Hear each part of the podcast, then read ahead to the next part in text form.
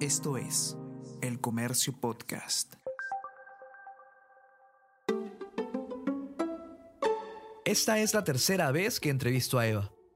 En realidad sería la cuarta, pero digo tercera porque es la tercera vez que quedamos para grabar primera llamada. Esa vez, la primera, quedó espectacular. Grabamos en el 2020, no recuerdo cuándo, pero quedó perfecta. Contestó desde su casa en Argentina, habló de la casa familiar, de su mamá, del teatro de títeres. También hablamos sobre el teatro testimonial y me dejó pensando hasta qué punto ese código le debe a los realities de la televisión. Digo, a las escenas en las que las personas van a un cuarto especial, miran a la cámara y comparten todos sus secretos. Pero perdí la grabación. No grabé bien y ya. A los meses volví a intentar otra entrevista, pero mm, no me quedó muy bien. No sé, me sentía mal de no tener la anterior y como que me pesaba. En casa siempre suena la frase, lo perfecto es enemigo de lo bueno, y eso describe perfectamente lo que me pasó. Medio año después, me animé a escribirle. La cara se me caía de la vergüenza. Le expliqué los motivos y me dijo que sí, que no había problema. Quedamos un día, una hora. La fecha se movió porque todos estamos muy ocupados. Y el día de la entrevista, entre el apuro y los nervios, no le dije que se pusiera audífonos, que mi voz se podía colar en la grabación y que eso iba a impedir más tarde que yo pudiera hacer lo que siempre hago, editar, escribir mis intervenciones y hacer un ping-pong de ideas. La conversación fluyó bastante bien y la grabación quedó. Así que, sin más ni menos, empezamos la sexta temporada de Primera Llamada, que es coproducida entre el diario El Comercio y Decibelio 85. Mi nombre es Juan Diego Rodríguez Basalar. Bienvenidos y bienvenidas.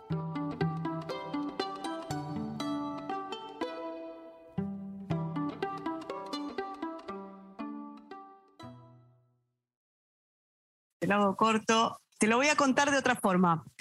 A ver, eh, desde que empecé los sistemas de mm, intervención urbana, ¿sí? Y me di cuenta que todo lo que ponía frente a una tribuna al aire libre era escenografía. Eh, cambié completamente la forma de hacer teatro. Eh, lamentablemente no creo en las escenografías, sino creo en los espacios que existen y la, y la intervención de ese espacio. Eh, eso también modifica la actuación, eso modifica a los actores, eso modifica el, el concepto de eh, actualización de una obra incluso, ¿no? Por ejemplo, cuando hice Julio César, ya era frente a 3.000 personas, eran distintas localidades del conurbano bonaerense, son localidades muy populosas, muchas muy marginales. Eh, en cada localidad y en cada función incorporé, como hice siempre, gente de cada lugar, ¿no? Eh, Pero ¿cómo haces una producción, digamos, funciones para tantas personas, función para tantas personas? ¿Eso es así? Bueno, sí, tal cual. Eh, de hecho, lo que está frente a la tribuna, a las tribunas, te diría, es eh, a veces es una gran avenida con edificios atrás y calles en fuga. Utilizo autos, utilizo caballos, lo que fuera, lo que depende de la obra y lo que tenga ganas de hacer, pero y las personas eh, que intervienen, intervienen en escenas, intervienen e improvisan muchas veces, porque en el caso de César, por ejemplo, son batallas o el Senado, ¿no? Y, y, lo, que, y lo que realmente encontré es cómo se potencian los, la, la, la, idea y los conceptos del material, del, del texto inclusive, en, en, esa, en esa intemperie, ¿no? En esa intemperie y en esa combinación y en esa mixtura de tiempos, porque cada espacio que utilizás en la realidad es una mezcla de tiempos. Nosotros no vivimos en un solo tiempo estéticamente.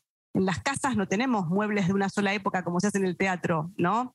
Que de pronto una obra de los 60 ponen todos muebles de los 60 y la gente está vestida de los 60. No, existe en la realidad eso, ¿no? Las personas muchas veces utilizan tienen muebles de distintas épocas, heredados a veces, y, los vestuarios, eh, depende de las personas, tienen distintos estilos. Entonces, la actualidad, eh, cuando interviene de esta manera, lo que hace es potenciar el texto, porque te das cuenta que lo esencial del material enseguida queda eh, como una espuma, ¿no? Queda como una espuma que, que, se, que, se, que se ve inmediatamente cobra una luz que de otra manera eh, se ve artificial. Y de, esta manera se ve de una manera, de una, de una claridad tan eh, potente que entendí el grado de ficción cuando realmente opera sobre la actualidad, ¿no? Sobre, sobre el presente, te diría, ¿no? Y que todo es presente, además. Pero, digamos, eso podría funcionar, o imagino que no funciona en todo caso en un escenario tradicional. Lo digo porque... no existe eso, no existe el escenario tradicional. O sea, cuando vos llegas a un teatro... Pero claro, uno va al teatro y está el escenario. Claro, pero no es un escenario, es un escenario porque nosotros decimos que es un escenario, es un espacio. Es un ah, espacio con elementos, con cosas, con paredes. Claro, lo que yo iba a decir era que de repente un escenario muy realista en el que sí se toman en cuenta estas peculiaridades de la actualidad y de la realidad, es decir, que no todo el mobiliario es del mismo tiempo, digamos, eso puede, puede resultar falso al, al, al, ojo del espectador, pero de repente si esto funciona en otro espacio tradicionalmente olvidado por el teatro hegemónico, eh, como es la calle, donde ve carros, puede funcionar. Es lo mismo, es lo mismo. En definitiva, eso es lo que funcionó en mí, lo que operó en mí. O sea, es lo mismo. Cuando llegas a un espacio, a un teatro, supongamos, llegas a un espacio, ese espacio tiene una entrada, tiene, tiene, tiene un hall a veces, tiene, tiene butacas y tiene un escenario, tiene un espacio que muchas veces está disimulado, con patas, con, con, con, un montón de, elementos y de bambalinas que, que yo em, veo de qué manera utilizarlos como lo que son, como lo que están, o, o, los quito, pero en definitiva lo que utilizo es el espacio en sí mismo, con lo que ofrece el lugar, con los mismos muebles que pueden estar quitados inclusive de una oficina del director del teatro, en este caso, por ejemplo, ¿no? Eh, o una bandera, en el caso de que a veces es como espacios oficiales. En definitiva, lo que hago es eh, modificar el, el, espectáculo en cada lugar donde voy. O sea, el último espectáculo, por ejemplo, que yo hice... Adaptarlo. Es que siempre es una adaptación, porque la puesta en escena no termina nunca, es dinámica. La puesta en escena no termina el día del estreno. La puesta en escena es un concepto escénico, es un concepto, es una idea, es un, es un mundo con sus propias leyes. Una vez que este concepto está comprendido y, los actores entienden y, se manejan con, esta, con, este, con estas leyes, eh, lo pueden operar en cualquier, en cualquier espacio. ¿sí? Si salimos de, si la primera función la hacemos en la sala y la segunda en una farmacia, va a ser igual, porque ellos van a saber qué hacer. Esto me suena a que en, los libretos o en, en, los libretos que has hecho no pones muchas acotaciones. Ninguna. es más, las únicas acotaciones que pongo son las que nunca se van a usar. Por ejemplo, son, solamente ¿Cómo es eso? ¿Cómo es eso? claro, porque lo, lo que hago es acotaciones para facilitar la lectura y lo aclaro en el libro, ¿no? Esto es para facilitar la lectura. Entonces pongo oficina del director del periódico, eh, casa de gobierno, eh, el presidente está detrás de su escritorio, no importa, después no va a haber ningún escritorio, después no va a haber nada de eso, es para que lo podamos leer. Y después, simplemente utilizamos otros elementos, los que están. Y eso se va a incorporar, eso le va a dar mucho oxígeno y mucha vida, eso le da es, sangre nueva todo el tiempo. ¿sí? Si un día llegamos al teatro y no hay luces, se hace la función igual, de otra manera, como se pueda, como en el presente que tenemos se pueda hacer. Y de hecho, lo único que está es el texto y los actores. Y todo lo demás es un concepto que utilizan ellos mismos para, para poder decir ese texto. Eso muy claro. Entonces, son como casi como una ley física. A ver, por ejemplo, recuerdo la última función, eh, no, la última no fue, pero una de las últimas funciones de, de J. Timerman. Iban los refugiados de la guerra civil, combatientes, gente que había peleado en Madrid, Teruel, Málaga. J. Timerman se hizo siempre en una diagonal, ¿sí? En una diagonal armada con vallas de obra, de las que se usan en la obra pública, en la calle, ¿no? Para, para cuando están reparando, por ejemplo. Y se hizo dentro de ese pasillo. Se supone que dentro de eso pasaba todo. O sea, había una redacción de un periódico que fue muy importante, la casa de gobierno, la, casa de, de, de, las afueras del presidente. Todo eso ocurría en esa diagonal. Una vez nos invitaron a una universidad en Avellaneda a hacer una función y queríamos que inauguráramos una sala y esa sala no se podía inaugurar porque no tenía acústica y de hecho tenía una acústica tan mala que rebotaba todo el tiempo la voz. Entonces dije, acá no lo podemos hacer. Dijeron, no, pero bueno, está la gente, hay que ya está, ya estamos acá, hay que hacerlo como sea. No, como sea, no, vamos a ver qué hay. Entonces em, vi que había un pasillo que iba a, a, las aulas, ¿no? Y un pasillo muy largo, lleno de cuadros, ¿viste? Como esos pasillos de, de hotel, ¿no? Con cuadritos. Bueno, puse sillas en el pasillo y los actores transitaban por el pasillo con los cuadros, no hacía falta sacarlos. No, no hacía falta modificarlo el espacio, pero ahí se podía escuchar. Entonces, hicieron que ese lugar fuera el espacio escénico. Puede ser, insisto, una gran avenida con monumentos, puede ser un paseo de estatuas, puede ser, no importa el lugar, yo voy a adaptarme a ese lugar. No es que voy a adaptarme, porque una adaptación implicaría que voy a someter una, una, una, propuesta que yo tenía a otra, que la voy a rebajar y yo me adapto. No, siempre es un 100%, siempre es al 100. Todo se convierte al 100. Ahora, lo, que me estás contando es, y estoy recordando entrevistas a otros autores que, que he hecho en mi carrera, y lo que me estás contando sería para ellos y para ellas como que la gran pesadilla, la gran pesadilla del autor, que es perder el control de su obra. Entonces, siendo ese el caso, y me imagino que en algún momento has, tenido que hacer el cambio en tu vida, en algún momento, déjame imaginarme, que si te costaba soltar la obra, te, te, costaba. ¿Fue así? ¿En qué momento cambia? O, o, porque, o sea, te podría creer si me dices que, siempre fue así también, o sea, no, tengo cómo saberlo, ¿no? A ver, em, a veces les cuesta mucho a los actores esto, ¿sí? Em, hasta que encontré cómo explicar cuál es el método que voy a utilizar antes de armar el elenco, ¿no?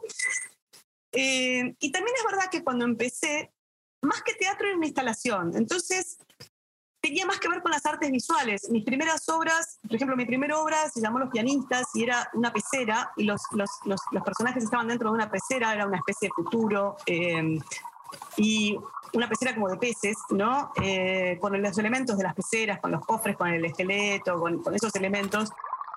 Y entonces era, era demasiado, a ver, el, el, juego escénico estaba muy armado, ¿sí? Eh, hoy no lo haría, hoy eso lo haría, pero en un, como, como, como artes visuales directamente, ¿sí? Pero no lo haría, el teatro para mí tiene que tener una libertad diferente. Eh, y es una libertad compartida, no es, una no es lo mismo que, que la creación del, del, artista plástico, que, es, que está solo en esa creación. En cambio aquí lo que hago es perderme en la creación de los actores, ¿sí? Y busco esa pérdida, busco ese, ese caos inclusive, porque eso le da una vida eh, que a veces lo lográs más que en otras veces, ¿no? Porque hay actores que se asustan o hay actores que, que se pierden, em, hasta, que, hasta que empiezan a disfrutar ese juego. Y ese juego es permanente, porque si no, eh, tendríamos que pensar que la única función que vale la pena hacer es la del estreno. Y después es todo repetición. Y la idea de la repetición no está bien.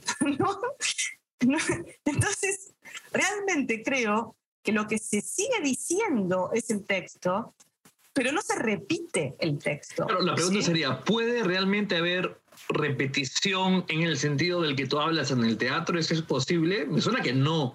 Me suena que... A mí me parece que no existe la repetición bien entendida, sino que es una aberración. Es una aberración que se demuestra al público pero es una, es una es, implicaría pensar que es realmente, ahora sí, un trabajo, ¿no? Donde los actores eh, simplemente se prostituyen, ¿no? Eh, creo que cuando viven en el escenario, cuando sienten, cuando piensan en escena, cuando dialogan de verdad con el compañero, está vivo. Y eso no puede ser siempre igual. Eso es de acuerdo a ese día, ¿sí? Y cuanto más creatividad, cuanto más podamos, cuanto más riesgo podamos meter dentro de ese espacio, más interesante, más nos va a llegar ese material, más vamos a poder compartirlo con el público. Yo creo que hay palabras que ya no se pueden usar más, como cuarta pared. Hay, todavía hay gente que sigue diciendo, rompimos la cuarta pared. La cuarta pared no existe más hace mil años. Y se cayó con el muro de Berlín, ¿no? se cayó el muro y la cuarta pared, se cayó todo. Ya, ahora, en todo caso, las paredes son las que están ahí y nada más, nunca hubo otra. Em, si hay actores, hay las paredes que quieras y ya está. Y las que se necesiten y, no importa las que estén en esa función. Eh, creo que lo que más, en todo caso, potencié en todo este tiempo, a partir de, de esa brutal aprendizaje que fue el cambiar de localidad en localidad y poner una tribuna para miles de personas frente a lo que fuera, que estuviera del otro lado, donde de pronto del otro lado hay edificios con gente también, que sale por las ventanas, que baja, eh, rapis, ¿no? chicos con moto que dejan pizzas, gente que baja perros. Eh, todo eso funciona con oxígeno, funciona como un oxígeno. Eso no puede ser nunca un obstáculo. Ni, nunca, puede, nunca hay que disimularlo, ¿no? De pronto todavía sigo, sigo viendo incluso en el cine, ¿no? Cuando dicen los problemas de la serie, cuando apareció el vasito de plástico de café en el, en el ¿no? Yo creo que ya está eso, ya pasó. Tenemos que crecer. Claro, lo único que podría molestar la función es que empiecen a tocar el claxon, fuerte, fuerte. Habrá que, habrá que ver qué se hace con eso. Creo que, creo que el riesgo es de los dos. Es de los actores y también es del público. Debería serlo. Deberíamos compartir los riesgos. Y, eh, eh, hablando de riesgos, eh, se tiene que haber salido de control algo en alguna de tus obras en algún momento cuéntame, por favor, ¿se salió de control? ¿Cuándo se salió? ¿Cómo se salió de control? ¿Qué hiciste? Porque claro, eh, cuando se sale teóricamente suena bien. Es que cuando se sale de control es porque funciona mal, porque los actores no se animan a, a, pegar el salto. Eh, si no, no hace falta el control. Por ejemplo, una vez estaba haciendo una función de café irlandés y era un espacio, y lo hice en miles de lugares, pero había un espacio que era como bajando una escalinata, ¿no? Eh, como una especie de semisótano y que tenía una, una disposición muy extraña, eh, una especie de casa abandonada, ¿verdad? Pero en un momento, por alguna razón, entró alguien que se hizo pasar por público, que estaba, o, alguien del público empezó a... Eh, a convertir esa ficción que estaba viendo en su propia realidad. Entonces él empezó a hablar a esos actores, ¿no? Empezó a decirles cosas, como si fueran, eh, como, si, como si eso realmente fuera algo quizá porque lo hacían, eran muy buenos los actores. Pero bueno, más allá de eso, esa persona quizá no estaba, no estaba bien, ¿no? En su, en su, en su cabeza, algo le, algo le, obstaculizaba. Un, tornillo se había aflojado. Discernir cuáles eran las reglas en las que estaba, estaba sentado en esa platea. Que no era una platea, eran unas sillas todas dispersas. Pero lo que me estás contando es que alguien empezó en medio de la, de la entre comillas, función hablar, a los, actores. Y los actores empezaron a contestarle. En, esto, hasta acá estamos en algo que puede ocurrir y que ha ocurrido muchas veces. El tema es que esto lo, ve un asistente de la sala que está arriba de esas escalinatas y llama a un policía. No sé por qué. Y baja un policía, un policía vestido de policía. Y también dentro de, ahora entra el policía en el espacio y empieza a hablar con esta persona, a decirle que se tiene que retirar mientras sigue la obra, ¿sí? Lo interesante es que la obra en ese momento estaba en un momento donde todo eso podía ocurrir, porque en ese momento los personajes estaban mirando una película, ¿sí? En un cine. Entonces, porque todo café irlandés, toda mi, la idea de café irlandés ocurría eh, entre butacas de un cine. Era como una especie de gran cine. La primera vez que lo hice calculé 100 butacas, después cada vez eran menos, porque íbamos a distintos lugares. Pero siempre había sillas vacías frente a una especie de pantalla que en un momento era un cine. Entonces, cuando, cuando era cine, toda la platea estaba era parte de eso, ¿sí? En realidad ya no había nadie que pudiera estar del otro lado. E incluso en un cine podía pasar que mientras los actores miraban la película, la policía se llevara a alguien, ¿no? Y por la época en que estaba pasando, en que, era, en que pasaba nuestra ficción, que eran los, los casi cerca de los 70, podía ocurrir perfectamente. Entonces se incorporó ¿sí? se incorporó. Y la verdad es que eh, si en algún momento se hubiera dicho, bueno, vamos a parar acá, a ver, acá hay un señor que no sé qué, que le pasa esto, hubiéramos arruinado todo. ¿Sí? Eh, creo que el, el- el secreto es dejarse llevar ahí, ver, ver, ver de qué manera se está planteando en ese momento las líneas de acción, ¿sí? Y esas líneas de acción, obviamente hasta que nadie venga y mate a alguien, ¿sí?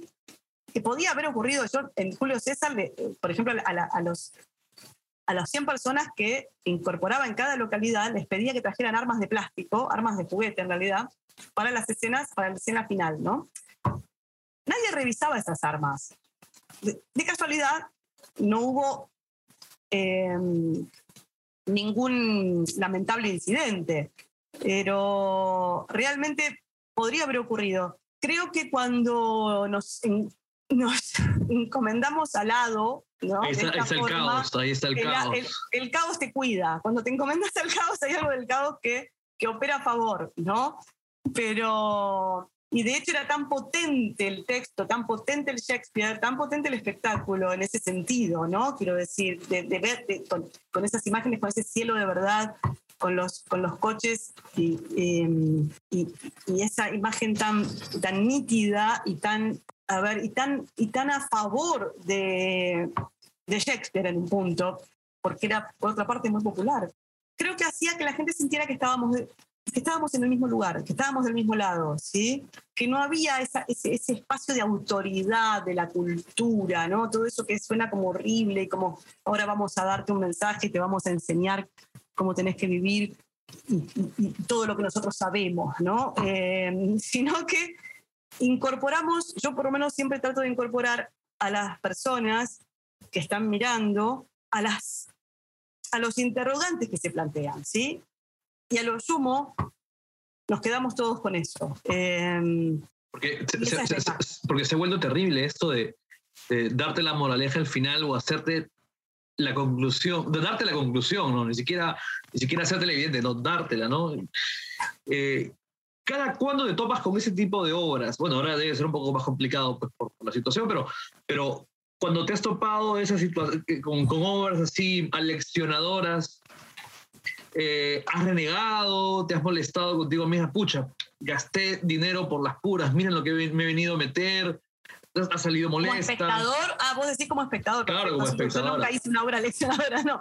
Eh, como espectador, lo que pasa es que mm, muchas veces, muchas veces, y creo que, mm, a ver, creo que, bueno, mi país está viviendo algo que hace un tiempo ya eh, puede parecer un poco extraño, que es que es políticamente correcto, o mejor dicho, no, es políticamente bien visto, a ver, porque sería incorrecto, porque lo, incorrecto es lo correcto. O sea, hay, algo que, se, está pasando que es, por ejemplo, todo el teatro oficial de pronto quiere parecer independiente, entonces se trabajan las mismas personas, eh, pero desde el punto de vista político es más complejo porque los artistas son oficialistas y, y eso es muy raro. ¿No? Tienen como hay como un- hay algo extraño en eso, ¿no? Y es incómodo cuando, para ellos, a veces, cuando, cuando tienen que entrar en zonas que los materiales clásicos lo tienen, que son, que por lo menos cuestionan el sistema, ¿no? Y que repercuten en la actualidad. Sí, claro, y sí. O sea, eh, creo que desde el punto de vista político, la- las, las personas que, que en este momento tienen el poder han encontrado la forma de resolverlo, que es el poder real no lo tenemos nosotros, sino el poder real es las grandes corporaciones. O sea, siempre hay otros, ¿no?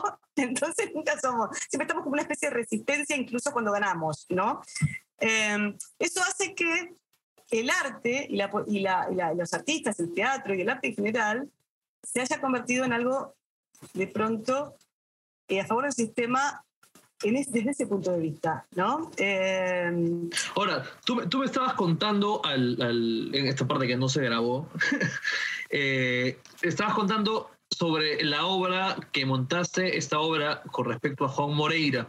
Que, y, y lo que entiendo eh, en este momento es que ese fue un momento fundamental o transformador en tu vida, en tanto es que empiezas a jugar un poco con, con esta posibilidad de, vámonos, salgámonos de este, esa tradición, de esta caja, vamos afuera. ¿Fue, fue, fue por ahí? ¿Cuándo fue? ¿En qué momento se dio? ¿Dónde se dio? a ver, nunca, nunca, nunca tuve tanto el tema de la caja porque yo vengo del teatro de títeres y, también tengo muy incorporada la, la, vía pública, ¿no? Pero de todas maneras, en aquella ocasión fue muy claro que lo importante no es el espacio escénico en sí, sino dónde está la platea. O sea, dónde está, dónde está el que mira, ¿sí? Y eso es teatro. Entonces, cualquier tribuna, si en este momento yo pongo una tribuna acá, ¿no? Acá al costado, y pongo público, nosotros nos pasamos a hacer el espacio escénico, ¿sí? Eso está claro. Ahora, eso puede pasar en cualquier parte. Y eso, en un punto, te diría que fue la primera vez en aquella ocasión, porque además se convirtió en algo muy, muy, a ver, en un mundo muy revelador a partir de, de todos los elementos que, que, intervenían, desde el espacio en sí, como, como, como te decía, que se puede, se puede correr de verdad, ¿no? Y, o bajar y subir escaleras y, que fueran de casas de verdad, eh, encontrándonos con vecinos, porque de pronto una cámara seguía a los actores y se veía en pantallas, y eso también se ha hecho mucho, pero esto era, no sabíamos con qué nos íbamos a encontrar, ¿no? Había algo del, riesgo en sí.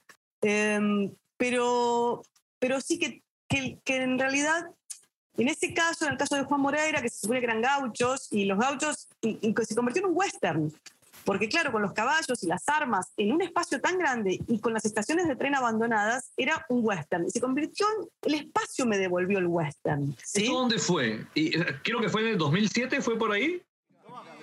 Cosechamos dos canastas de fruta cada uno. ¿eh? Compartí. Pruebe, muchachos, pruebe, pruebe. Fruta de campo, fruta dulce, fruta que no llega a la ciudad.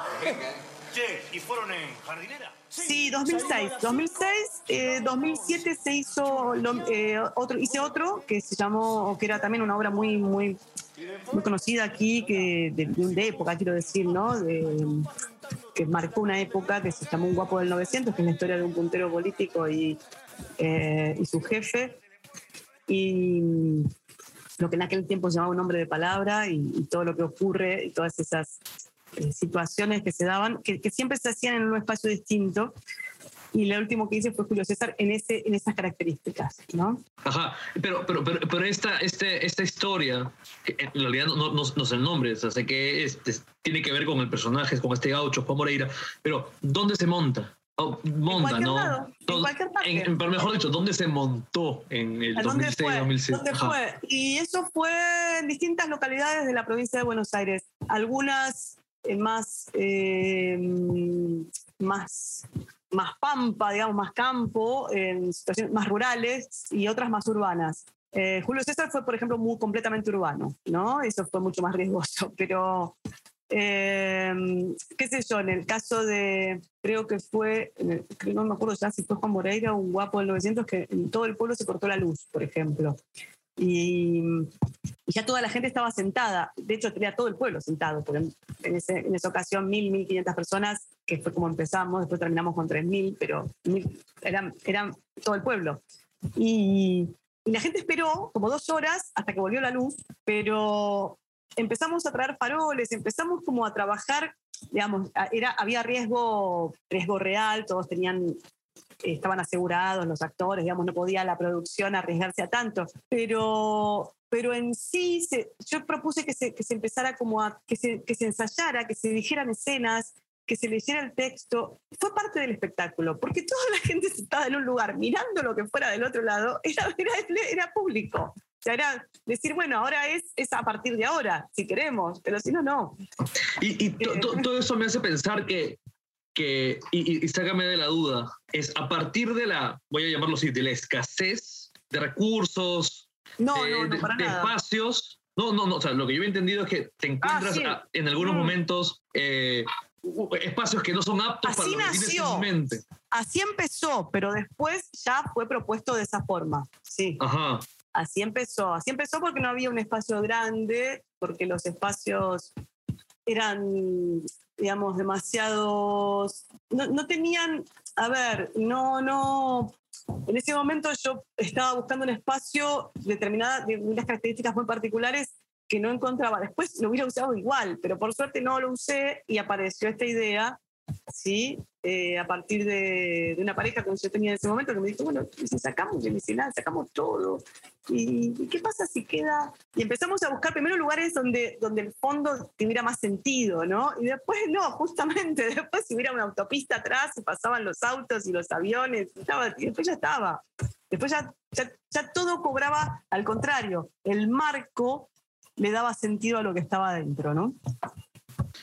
Ahora, eh, en, en Lima, no, quiero decir el Perú, suena, demasiado, por lo menos en Lima y lo, que, y lo que se puede uno enterar a través de las redes sociales, a través de los contactos, uno hubiera esperado que se tomara la calle a partir de, de la cuestión de la crisis sanitaria, ¿no? Es decir, a partir de que no nos podemos reunir en, en una sala, que es lo que se acostumbra en Lima. Bueno, vamos a la calle, vamos a hacer algo en la calle, pero al contrario, la mayoría prefirió, por ejemplo, irse al digital, la mayoría, ojo que no son tantos tampoco, prefirió o irse al digital, hacer teatro grabado y, y dejar de lado eh, la presencialidad, aunque sea en un parque, que también hubo algunos intentos, pero no fue tan claro. Bueno, a ver, lo que pasa es que necesitas muchos recursos también, ¿eh? Necesitas, necesitas micrófonos, necesitas amplificar la voz, el aire libre, necesitas, y eso, todo eso, por lo que veo en, Lima, es bastante complejo. Yo, de hecho, hice, hice a la distancia eh, las cartas de Yejo Vigorki, no sé si lo llegaste a ver, correspondencia con Bruno Dar y Emanuel Soriano. ¿Lo viste? Perdóname. No lo vi. ¿No lo viste? a ver, o sea, sé que sucedió, que estuvo con, en Sótano 2, me parece, con en la Universidad del Pacífico, todo bien. No, pero Sótano 2, pero se hizo en la calle y en las casas de los actores. Ah. intervenimos todos los espacios. A ver, se hizo, em, yo hice una cámara siguió a los actores en su, dentro de sus casas, con sus propias cosas, con su ropa, con sus muebles y con sus perros y, y en las calles como estaban las calles. Tengo, tengo imágenes fabulosas donde, donde todo, o sea, todo era San Petersburgo, Moscú y también era Miraflores y era todo junto. Eh, míralo, quizás ahí te das cuenta de lo que yo te estoy diciendo en una escala mucho menor. No, pero, pero, lo entiendo perfectamente, pero digamos, también eso digamos, de alguna manera coincide con lo que te proponía, porque, digamos, vienes de otro lado. Que, no, pero vos sabés que fue, muy, fue todo un tema. Por ejemplo, el cámara no podía ir con un sonidista, no podía entrar más de una persona a la casa de los actores. O sea, todo esto implicaba también, si yo tuviera que hacerlo al aire libre, es, es, es un problema, por la cercanía de la gente, por, porque necesitas, em, en ese momento estaban con los barbijos, se sacaban los barbijos para hablar, está todo, está, todo entró en plano, todo. Em, y de hecho, el, sonido quizás no es lo mejor porque justamente no pude ir el sonidista. Bueno, entre el cámara y el sonidista elegí el cámara, obviamente, pero. pero bueno, eh, es, es, es, bastante complejo eh, en, un espacio, en una casa o en un espacio, en un teatro que ya está la acústica, quizá se sentían más protegidos, ¿no? Eh, yo, em, a ver, prefiero que no usar un teatro si vamos a filmar, ¿sí? De hecho no lo usé. Em, pero cuando tuve que hacer aquí que me han llamado para hacer algo en el Teatro Cervantes, hice, modo, hice, hice este, en el San Martín se llamó modos híbridos, en, son distintos teatros oficiales, ¿no? Em, y ahí sí, en el San Martín se podía utilizar distintos lugares del teatro, pero por ejemplo en el Cervantes, el Teatro Nacional, no, había que hacerlo dentro de la sala, cámara fija, y no había manera. Me llamaron para hacer un cuento, un actor que le hiciera un cuento, lo, que pudo, lo poquito que pude hacer fue poner una pantalla atrás para que entraran en plano otras cosas que no estaban. Puse unos muñecos chiquitos para ver si podían, empecé a hacer acercamientos y paneos.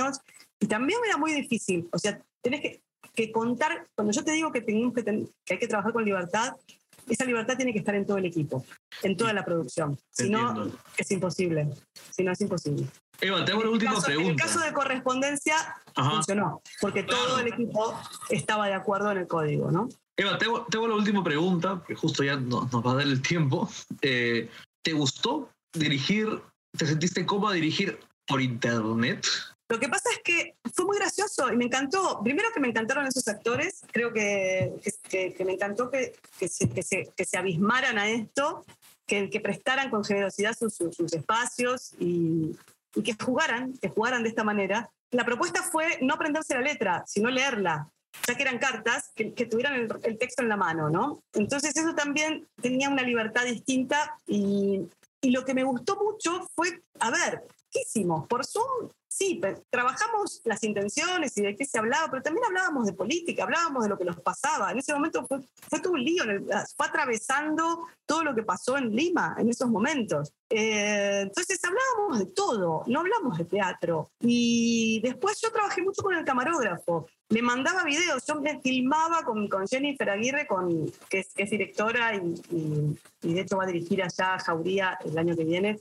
Este, y, era mi asistente en, este, este, con correspondencia y es peruana y, vivía acá. Entonces íbamos a una plaza, poníamos las cosas, poníamos cosas o caminábamos o nos filmamos. Yo me filmé en la casa de mi hija, que me filmó ella haciendo escenas y viendo qué se podía hacer. Manuel Soriano llevaba la computadora de un lado a otro de su casa y hacía escenas en el Zoom, pero con la cocina. Yo, yo lo que no me gusta del Zoom es la falta de profundidad, así que lo que, lo que les pedía es que se movieran y que fueran y que trasladaran por el espacio. Y de hecho Manuel está ahí con sus perros, con sus cosas, y después con el, cuando, cuando toda esa idea fue comprendida, fue mucho más fácil con el camarógrafo también, ¿no? Eh, buscar eso. Eh, de hecho, decía que, que, teníamos como, bueno, siempre en algún momento hay que terminarlo, ¿no? Porque la verdad que había, había tomas espectaculares. Yo tampoco quería, no es mi, no es mi país, eh, porque la verdad que se vieron unas cosas. Manuel de pronto caminaba por la, por la Plaza San Martín y apareció en, una misma cuadra de todo. Había un discurso antivacuna, otro que hablaba en contra del gobierno, otro que hablaba de, de, un artista que, que, es único y que, y que, y que, nunca pierde el equilibrio, otro que hablaba de, y, siempre con gente y, discursos religiosos, y había de todo, y era San Petersburgo en la época de Gorky, o sea, era... Claro. Era eso, era eso con todos esos debates, ¿no?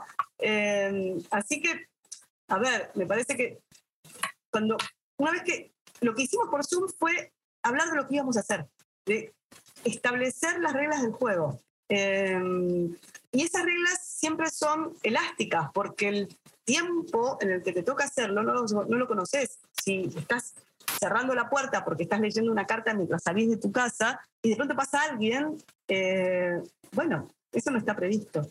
Y como eso, mil cosas, ¿no? Eso potencial. Pero entonces era que si eso ocurría, que ante cualquier imprevisto estuvieran preparados y que supieran que estaba dentro de la estética, ¿no?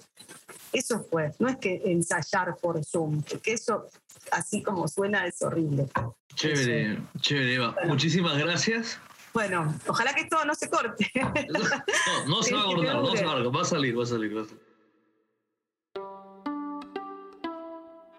Primera llamada es una coproducción de Decibelio 85 y el Diario El Comercio. Este episodio fue producido por Carlos Marroquín y contamos con la ayuda de Soine Díaz Medina y Gisela Salmón. El guion es mío y la edición del guion de Fabricio Serna. La edición de sonido estuvo a cargo de Josema Romero Rivas. El arte del episodio fue diseñado en coordinación entre Milagros Bejarano y Carls Mayo, mientras que las piezas de contenido para redes sociales fueron generadas por Natalia Ríos. Gracias por escucharnos.